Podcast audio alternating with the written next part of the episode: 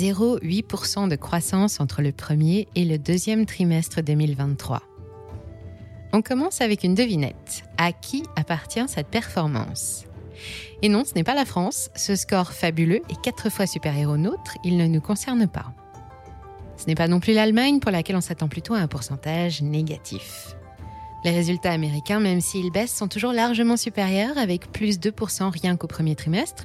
Ce n'est pas là non plus qu'il faut chercher. C'est dans le pays d'en face.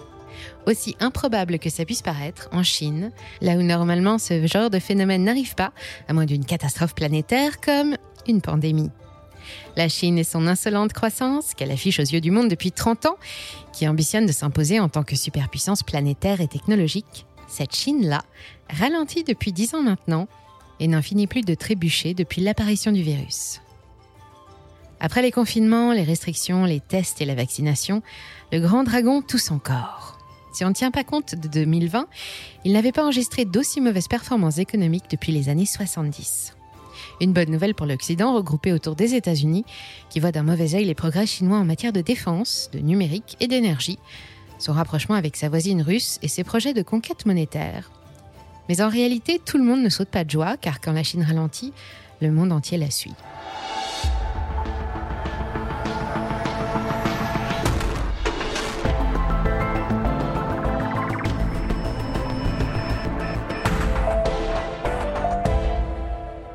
Il n'aura fallu que 30 ans à la Chine pour se hisser à la deuxième place du classement des plus grosses puissances mondiales.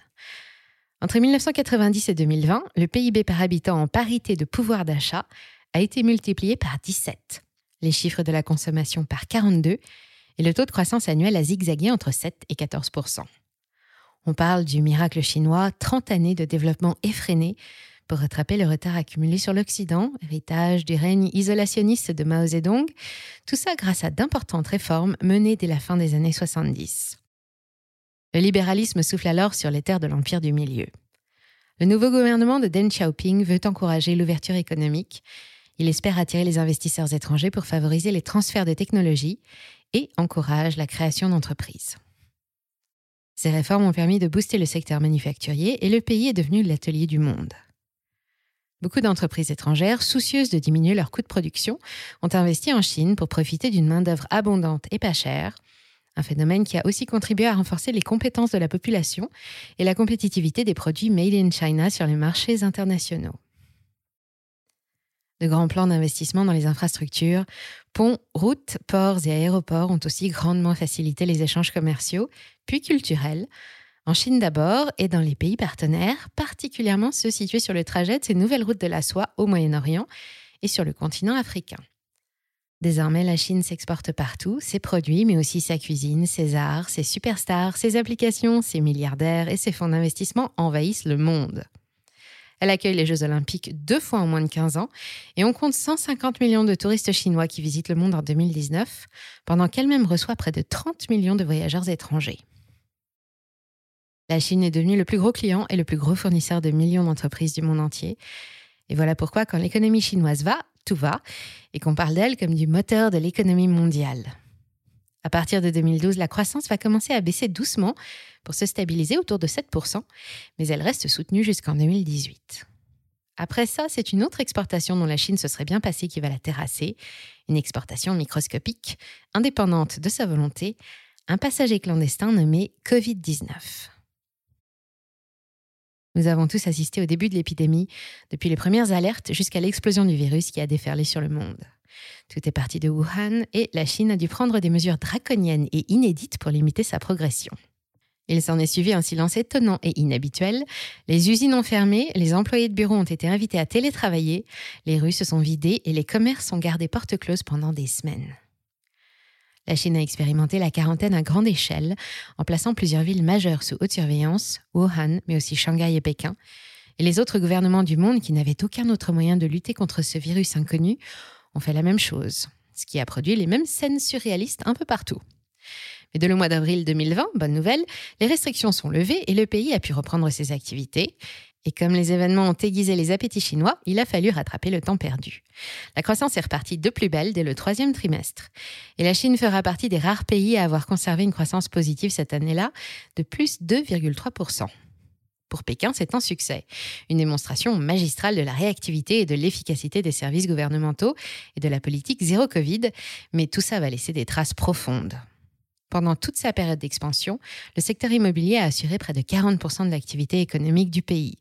Constructeurs, promoteurs, architectes et intermédiaires immobiliers ont dominé le paysage chinois pendant trois décennies, et aujourd'hui, ce sont eux qui souffrent le plus. Grisés par leur développement exceptionnel de ces dernières années, ils se sont un peu égarés. Diversification hasardeuse, investissement coûteux, Evergrande, Shimao ou encore Sunak, les dragons de la pierre se sont brûlés les doigts avec leur argent, de l'argent emprunté à bas prix, facilement accessible, jusqu'à ce que Pékin décide de faire le ménage avec son plan national de désendettement des sociétés chinoises, qui a obligé les banques à limiter les crédits dès 2017 et qu'il durcit en 2020, quitte à sacrifier quelques éléments en route. Mais il semble que le gouvernement ait sous-estimé les capacités de résistance du virus. Après une période d'accalmie relative, durant laquelle l'économie rebondit de 8,45%, ponctuée de quelques confinements locaux, le coronavirus refait son apparition le 19 mars 2022, cette fois dans le plus gros centre d'affaires chinois à Shanghai.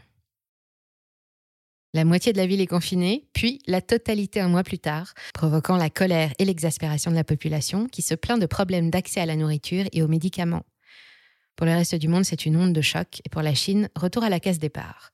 Au deuxième trimestre 2022, les activités ralentissent fortement. La croissance s'établit alors à un surprenant petit 0,4% seulement, suivi d'un plus 3,9% au troisième trimestre, en trimestre glissant.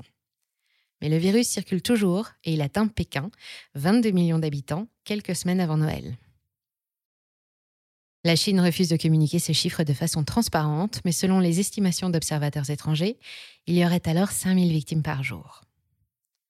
Le 7 décembre, face à la colère de la population et à la contraction économique, Xi Jinping annonce l'arrêt du zéro Covid et le virus se répand librement. Mi-janvier 2023, la Chine publie officiellement ses chiffres pour la croissance 2022, plus 3%, mais annonce aussi 5500 morts par jour en moyenne.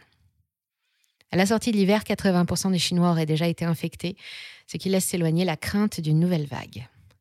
Le pays reprend alors ses habitudes, mais il a souffert. Et les problèmes qu'il devait affronter avant 2019, amplifiés par le coronavirus en 2020, puis par sa réapparition en 2022, ont maintenant pris des proportions inattendues. D'abord, jetons un œil aux fondamentaux chinois. Avec seulement 3% de croissance en 2022, les performances ont été largement en dessous des attentes, 5,5%, mais 2023 a l'air de démarrer plutôt bien.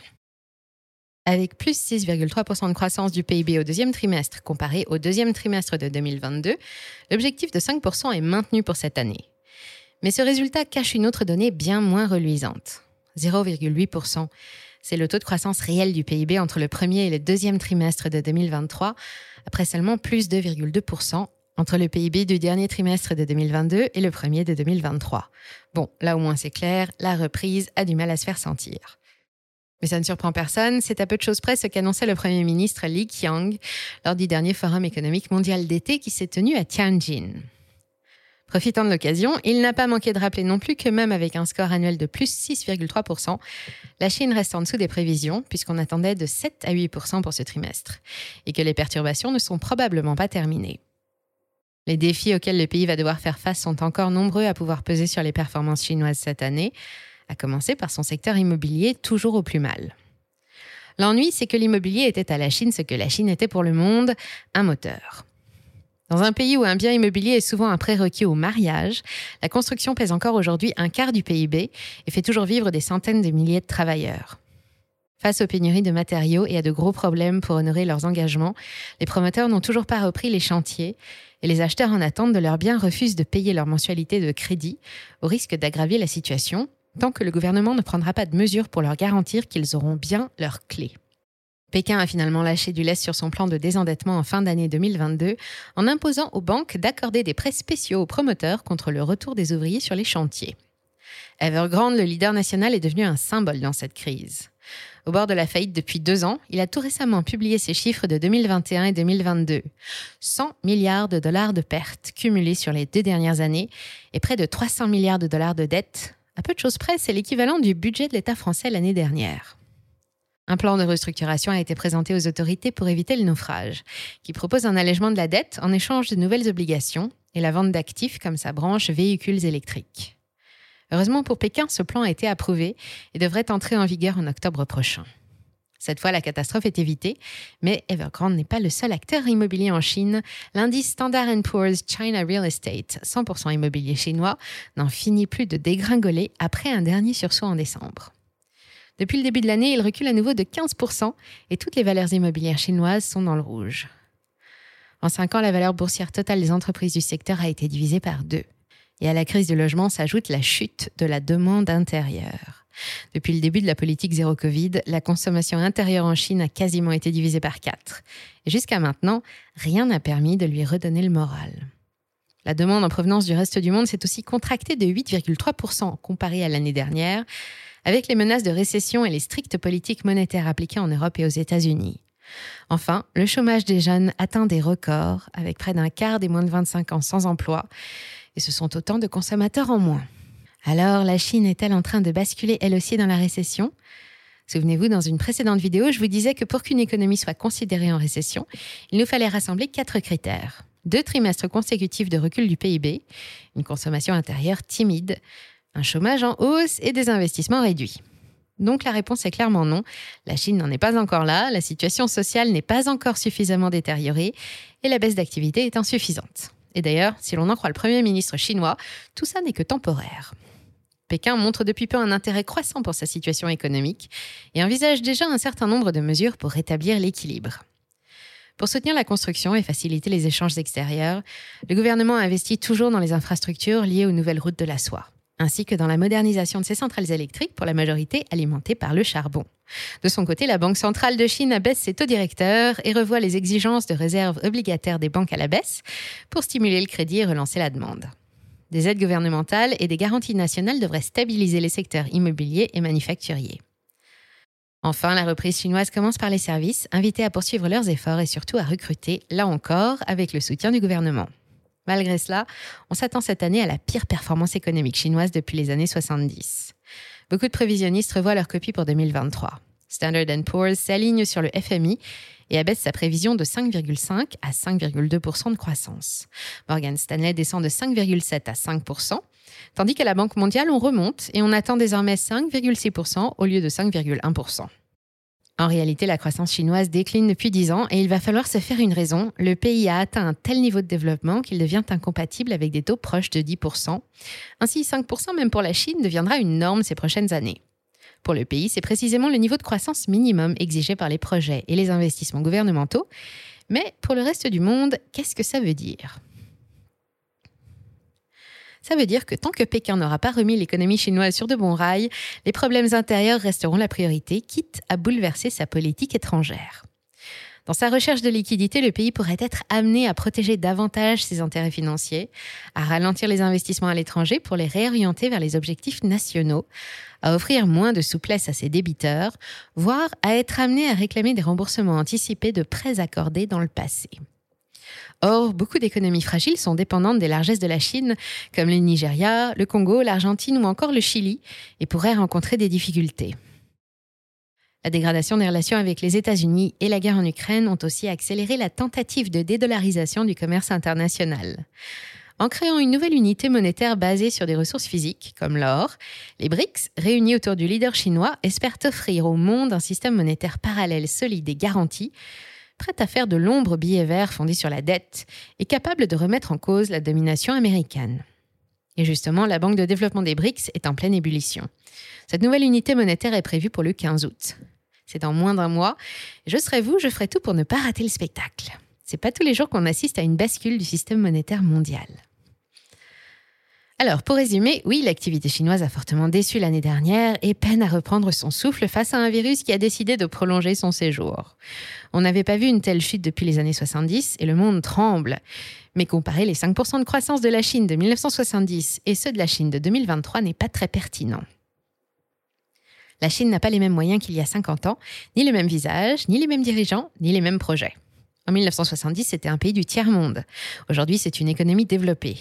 La numéro 2 mondiale, de plus en plus libérale, qui se tourne désormais vers la consommation et les services. Alors, que nous disent les prévisions pour 2024 Morgan Stanley prévoit un retour à la tendance de croissance post-Covid, autrement dit la trajectoire baissière moyenne qu'a entamée la Chine il y a 10 ans, et s'attend à 4,5%. Le FMI prévoit la même chose, car la guerre pourrait à nouveau venir peser sur le prix des matières premières et dégrader les marges des entreprises chinoises. Enfin, il n'y a pas que l'impact du virus qui pèse sur l'économie, mais aussi un certain nombre de problèmes structurels qui ressurgissent amplifiés par la crise. Et l'agence Moody's rejoint la vie générale avec 4,5% de croissance prévue en 2024. Alors, faut-il investir en Chine et que faire des valeurs chinoises que vous avez en portefeuille? Gardez-les et gardez un œil sur les marchés chinois. À moyen terme, les analystes sont beaucoup plus optimistes et on parle déjà du grand retour des marchés asiatiques. Les bourses chinoises ont subi de grosses perturbations pendant trois ans, mais elles rebondissent depuis le début de l'année et anticipent la reprise imminente d'une dynamique de croissance plus soutenue. Chez Fidelity, on estime que la croissance chinoise a encore de beaux jours devant elle. Les réserves de change du pays sont colossales et il ne connaît pas l'inflation, alors pas besoin de sous-pondérer. Chez Carmignac, on ne perd pas de vue les risques, mais on estime que les marchés chinois s'offrent un nouveau départ et qu'une approche ciblée avec une gestion active est la stratégie la plus adaptée pour en profiter. Enfin, chez l'Écosse et Aberdeen, on privilégie les secteurs du numérique, de la santé, du développement durable et des produits de grande consommation avec des objectifs à long terme. Les trois ont deux mots à la bouche, ciblés ou au contraire diversifiés. Voilà quelques pistes de réflexion, mais attention, la Chine est un marché complexe et détenir des valeurs chinoises vous expose aux risques de change et aux risques spécifiques liés aux sanctions américaines. Soyez donc toujours très prudent et n'oubliez pas qu'investir dans des actions implique un risque important de perte en capital, quel que soit le secteur ou la région, alors faites-vous accompagner par un expert avant de vous lancer. Merci d'avoir suivi cet épisode jusqu'au bout. Si ça vous a plu, on compte sur vous pour le partager autour de vous. Laissez un like ou une bonne note et vous abonner pour être informé des prochaines sorties. Et moi, je vous dis à très bientôt sur Money Radar.